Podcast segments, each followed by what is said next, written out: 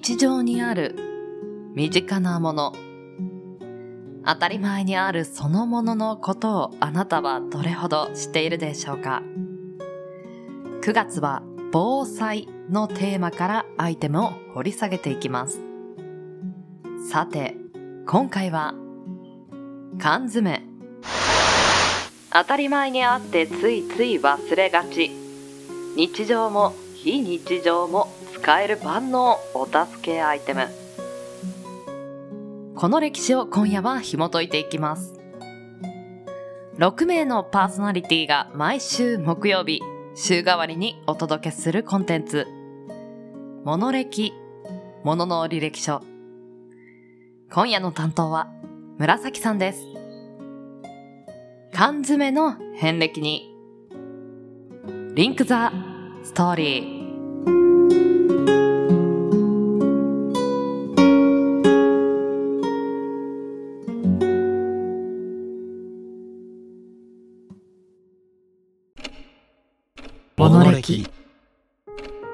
日常に溢れている身近なもの。それらの知られざる成り立ちや。人の思いとストーリー。悠久の時を立ち回りあなたに届ける。それがものの履歴書こんばんは。紫です。週の折り返しも終わり週末に向けて少しずつ動き出す木曜日の夜いかがお過ごしでしょうか？9月に入りもう2022年も半分が終わろうとしていますが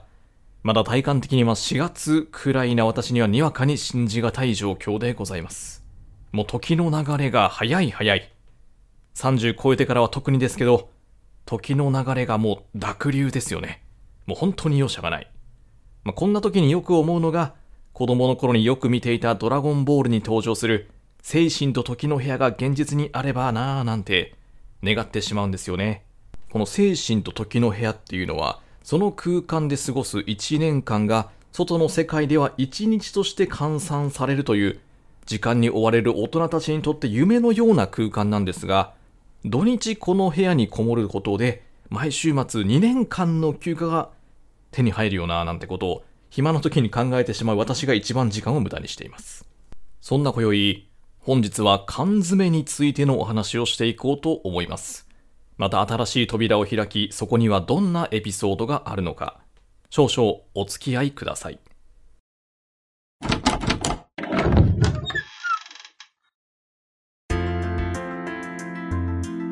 さて今回のテーマ缶詰ということで私も一人暮らしをしている身ながら料理が全くできませんので日頃から大変お世話になっているアイテムの一つでございます。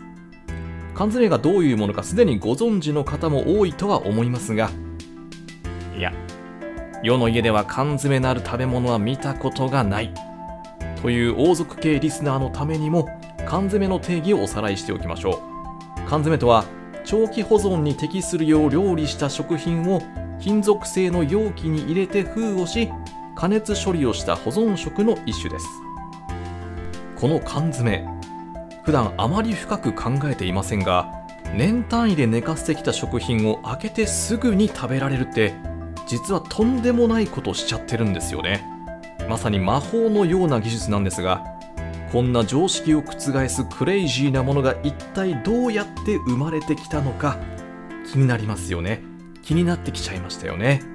というわけでここからは缶詰の起源を一緒に辿っていくことにしましょう。さて人類の保存食の歴史を一気に加速させたと言っても過言ではない偉大な発明品である缶詰。おのれきラジオのリスナーの皆様ならねすでにピンときていると思いますがこういう革新的なものの誕生に裏には大抵すごい人が関わってたりするわけなんですね、まあ、今回も例外ではなく誰もが名前を知っているあの超有名人が缶詰の誕生のきっかけを作ったんです。その人物こそがあのフランスが生んだ歴史的な天才ナポレオン・ボナパルトです。時は遡ること18世紀。フランスで絶対的な権力を握って戦争を指揮していたナポレオンは軍隊が遠征する際持っていった食料が日持ちせず腐ってしまうことから兵士への食料供給がうまく行えないという悩みを抱えていました。戦争において兵士に十分な食料が行き渡らないという事態は単純に兵士の元気がなくなるというだけでなく不信感から士気が低下していざという時に兵士がやる気を出してくれないという大問題につながることからナポレオンとしては急いで解決しなければいけない重要な課題だったんですね。ただいかに天才ナポレオンといえど彼自身が保存食に対して専門的な知識を持っていたわけではないためこの問題解決のために全国からアイデアを募集することにしたんです。この公募に対し1804年にニコラ・アペールという人物が長期保存が可能な瓶詰めの技術を発明しました。この瓶詰めではコルク栓で閉じた瓶の上からろうを垂らすことで容器内に密封状態を作り出すことに成功したんです。これなら長期にわたる遠征でも食べ物を腐らせずに保存することができる。ということでナポレオンの目に留まり採用されアペールさんは1万2000フラン。現代の価値として数千万円相当の賞金を得ることができたそうです。いや羨ましい。アペールさんこの賞金を何に使ったんですかね？賞金といえば私先日サマージャンボ宝くじを30枚購入いたしましてなんとこれ言っちゃっていいのかな。結果300円が3枚当たりました。どうも極東のアペールです。そんなこんなでこの瓶詰めの誕生により遠征時における食料問題は解決を見るかと思われたのですが現実はそんなに甘くありませんでした。皆さん瓶詰めって何でできてると思いますか？そう。ガラスなんですよね。ガラスの瓶って現代でもキッチンでよく見かけるかと思いますが結構ずっしりしてますよね。ただでさえ重い荷物を背負っている兵隊さんからするとこれが結構な負担になってしまったんですね。こちらの問題はまだいいとしてもう一つ大きな問題がありまして割れるんですよね。瓶なんでね、まあ、最初から衝撃に弱いという欠点があること自体はアペールさんもナポレオンも重々分かってはいたんでしょうが、まあ、思ってたよりも実際の環境はねガラス瓶にとって過酷だったようで破損で食料がダメになってしまうことが多く起こっていたようでございます。まあ、お世辞にも大成功とまではいかなかった瓶詰めだったんですが食べ物を密封容器に入れることで長期保存を可能にするという大きな礎を築いたアペールさんに続くものが現れます。瓶詰めの発明から数年後の1810年。イギリスのピーター・デュラントがガラスではなくブリキ缶に食品を入れる缶詰を発明します。この瓶よりも軽く丈夫な金属製の容器を使う缶詰の登場により食品の長期保存と運搬がはるかに容易になったのです。こう聞くと瓶詰めから缶詰に変わっていいこと尽くしじゃないかと思われるかもしれませんが実はそうでもなかったんです。初期の缶詰は殺菌の方法にまだ課題があり中に入っている食品が発酵して缶が破裂するという事故が起きていたそうです。また瓶詰めの場合は容器を密封状態にするためにコルクとロウを使用していたのに対し初期の缶詰では密封の際に鉛と鈴を含んだハンダという合金を使用していました。鉛は人体に対して非常に悪い影響を与えますので缶詰を食べた人が鉛中毒になり死んでしまうなんてことが起こってしまったんですね、まあ、こういう話を聞いちゃうとですねえもう缶詰買うのやめよう。とか思っちゃう方もいるかもしれませんが、まあ、現在はこういった問題は改善されていましてね。安全で美味しい缶詰を楽しめる時代になっているのでご安心ください。初めの頃は軍用もしくは船舶用の保存食として主に使われていた缶詰ですが徐々に一般向けにも製造されるようになり今では災害時の非常食としてはもちろん料理の具材としてだったりお酒のおつまみとしても食べられるくらい私たちの日常に当たり前のものになっていったんですね。さてここからは暮らしに役立つ缶詰豆知識のコーナーということでねいくつかご紹介していくとしましょう。まずは一番大切な缶詰の保存方法についてです。皆さんはね普段缶詰を家のどんな場所に保存していますでしょうか？缶詰を保存するにあたって気をつける点はたったの3つです。まず1つ目に日が当たらない場所に常温で保存するということです。直射日光が当たる場所だったり温度が上がりやすいコンロや暖房器具の近くに缶詰を置いておくと食品の風味や味の品質が落ちる可能性があるそうでできる限り温度が一定に保たれる場所に保管するようにしましょう。できれば25度以下が理想的とのことでございます。2つ目は湿気が少ない場所に保管するということですね、えー湿気が缶詰にとってなぜ良くないのかと言いますと高い湿度によって缶詰の容器が錆びてしまうからなんです。ただ外側が錆びるだけということであれば内側の食品には影響は特にないんですが、まあ、腐食によって缶に穴が開いてしまうとですねそこから空気が入って一気に品質が落ちてですね食べた際に健康を害する恐れがありますので湿度が高くなりそうな場所は避けるようにしましょう。そして3つ目これは意外と落とし穴かもしれません。冷凍をしないという点ですね。え缶詰は冷凍することを想定して作られていないため冷凍すると中身が膨張してしまい膨張した部分に隙間が生まれてしまうんです。隙間が空いてしまうと密封状態を維持できなくなるため品質が落ちてしまう原因になってしまいます。まとめると缶詰は高温多湿でない場所で保管して冷凍はしないということを今日は覚えて帰りましょう。さて次は缶詰を開ける際の注意点についてなんですけども、まあ、缶詰なんでね、まあ、賞味期限内であれば、まあ、絶対に大丈夫でしょう。という先入観は捨ててください。ゴミ箱に。はいというわけでね次のような特徴がある缶詰には特に注意ですよということですね、えーこれは蓋が膨らんでいる。缶が錆びている。そして缶に穴が開いている。まあ、こんな特徴がある缶なら、そもそもヤバそうな匂いがプンプンしているわけなんですが、まあ本当に腐敗していて開けた瞬間ヤバい匂いが部屋中にプンプンする可能性があるってことですね。ちなみに缶詰自体はですね賞味期限を過ぎていても問題なく食べれるようにはなっているそうなんです、まあ、本当に優秀な保存食ですね。なんでも世の中には製造から100年以上経った缶詰を食べたが何ともなかった。という記録を残している人もいるみたいですが、まあ、安全のためにもですね賞味期限内に、ま、消費するようにしてくださいね。そして続きましては旬な食べ物に敏感なあなたに耳寄りな情報をお届けしましょう。実は缶詰に最も縁がなさそうな旬という言葉。缶詰にも旬があるんです。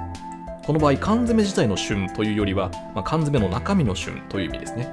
まあ例えばみんな大好きなサバ缶。これに使われるサバは秋サバ寒サバという言葉があるように秋から冬にかけて取れるものが旬と言われています。ということはサバ缶の製造年月日の箇所が食材の旬の時期と重なっていればその間には旬だったものが入っているということになるんです。生のサバはその時期にしか楽しめずまた1年お預けを食らいますが缶詰は違います。製造年月日を見て旬の時期の缶を狙い撃ちしておけば年中旬のサバを楽しめるというわけでございます。まさにリアルタイムカプセル。ただし物によっては製造年月日が記載されていないものもあるみたいでなんだよそれじゃ旬の狙い撃ちができないじゃないかと頭を抱えている方諦めないで。そういう時は賞味期限の箇所を見てみましょう。缶詰の賞味期限は通常製造された日からちょうど1年3年ごと年単位で設定されていることが多いため賞味期限に記載されている月を見ればおおよその製造時期を割り出すことができるというわけですね。なお本ラジオはサバ缶の旬の時期を保証するものではありませんのでおい言われた通りサバ缶買ったけど全然旬じゃねえじゃねえか。といった場合でもノークレーム。お店にはノーリターンでお願いします。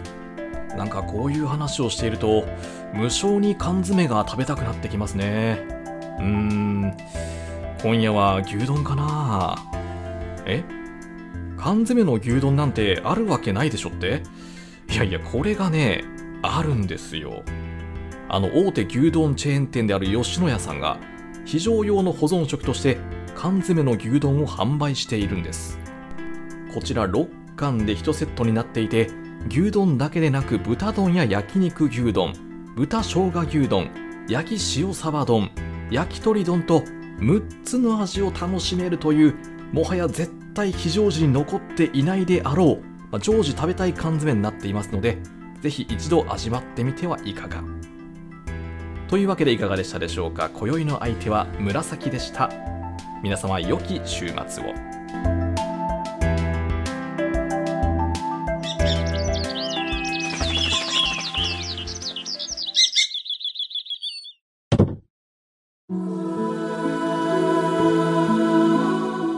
今週は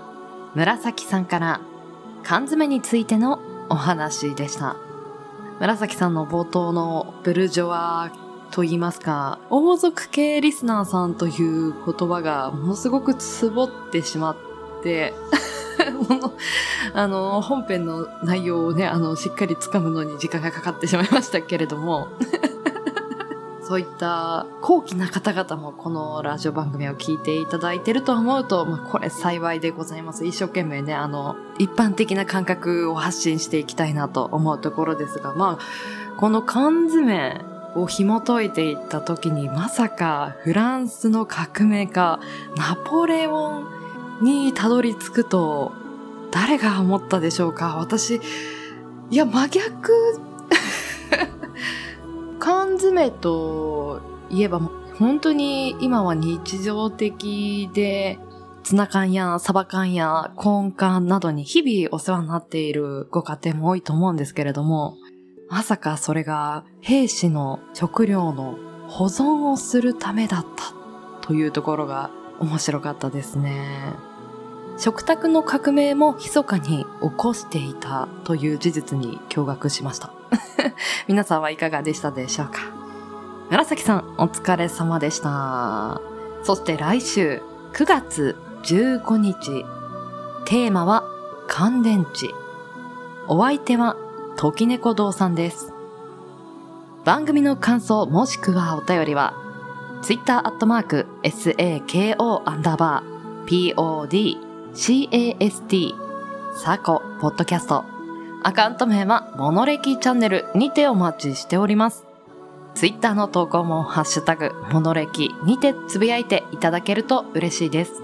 そしてここで一つ番組からお詫びと言いますか、先週放送しました懐中電灯のエンディングの方のトークが最後切れていたんですけれども、